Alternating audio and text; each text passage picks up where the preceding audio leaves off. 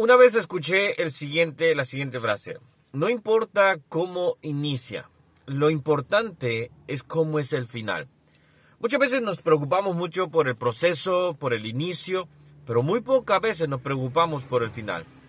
Asa empezó muy bien, fue un rey espectacular, tuvo un reinado largo, pero su final fue un tanto triste realmente. Pensaba que era un rey que estaba en lo mejor, pero acá encuentro algún detalle que lo vamos a descubrir hoy. En Segunda de Crónicas, capítulo 16. Acompáñame. Mi nombre es Ronnie Mejía, para aquellos que por primera vez me acompañan, estamos leyendo la Biblia por capítulo, por capítulo y ahora vamos a ver Segunda de Reyes capítulo 16. Vamos a ver el versículo 7, pero antes que lo busques, solo déjame hacer un pequeño recuento de lo que está pasando.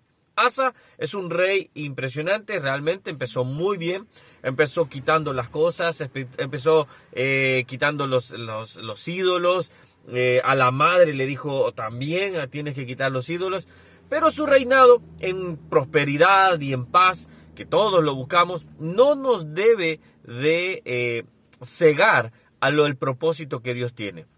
El hombre y la mujer deben estar humillados ante Dios para conocer quién es Dios realmente. Ahora, Asa vino acá, se encuentra con un momento que el pueblo de Israel, recuerden que Israel estaba dividido en dos, el pueblo de Israel se había dividido, ya estaba el reino de Judá y el reino del norte, y el reino de Israel, que es conocido como el reino del norte, estaba fortificándose sus ciudades. Asa, en vez de hacer y buscar la paz y buscar eh, encontrar un punto en común en el mismo pueblo judío, simple y sencillamente se va y hace una alianza con los asirios. O sea, peor error no podía ser. No solo tomó oro de su casa, sino que tomó oro del templo. Lo primero, ya le estaba robando a Dios. Ese, ese, ese, ese oro, esa plata, tenía que estar en el templo. Ya estaba haciendo mal. Entonces, viene y él hace esta alianza. Y aquí viene una reprensión. Y él, eh, acá, cuando yo lo estaba leyendo, lo primero que venía a decir, pero, pero ¿por qué no confió en Dios?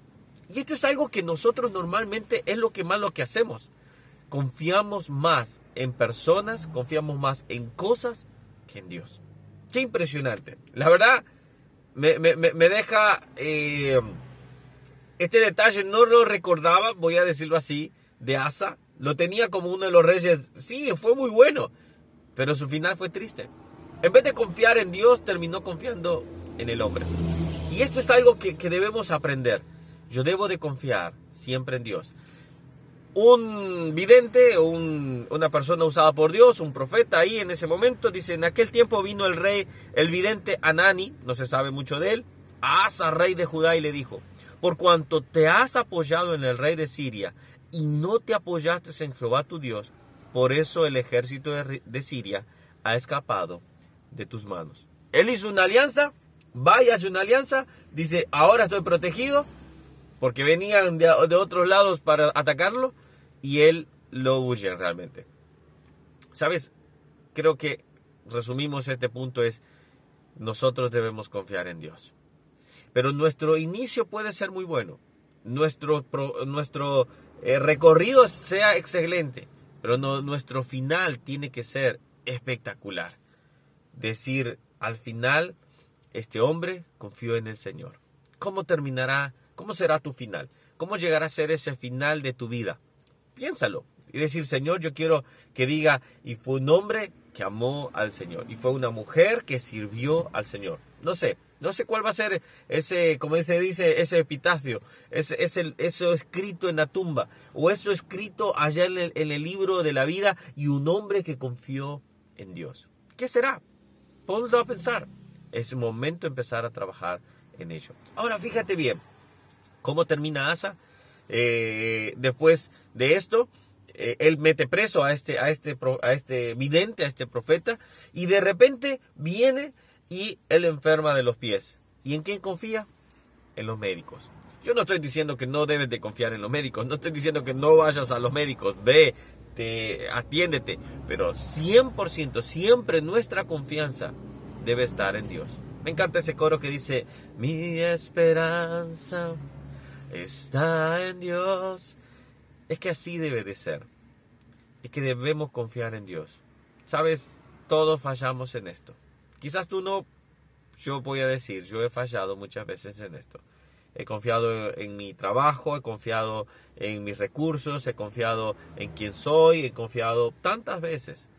Pero todos los días debemos de aprender esta lección. Debo de confiar en Dios. Sea cueste lo que cueste, en Él está mi confianza. Que Dios te bendiga. Espero que Dios haya hablado a tu vida.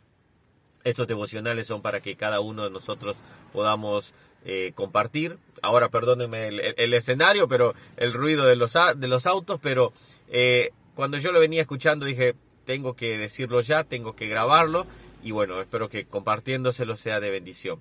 Déjame comentarios que te ha parecido y compártelo, ¿sabes? Estamos leyendo la Biblia capítulo por capítulo. Estamos metiéndonos en esos capítulos que muchas veces no nos metemos. No digo que no todos, no muchos de nosotros no nos hemos metido. Bueno, por eso es esto. Vamos a leer la Biblia, toda la Biblia completa. Así que acompáñame, suscríbete, dale a la campanita, dale en todas para que te avise cada vez que subimos y compártelo con otros, ¿sabes? Eh, esta plataforma no comparte si no hay interacción.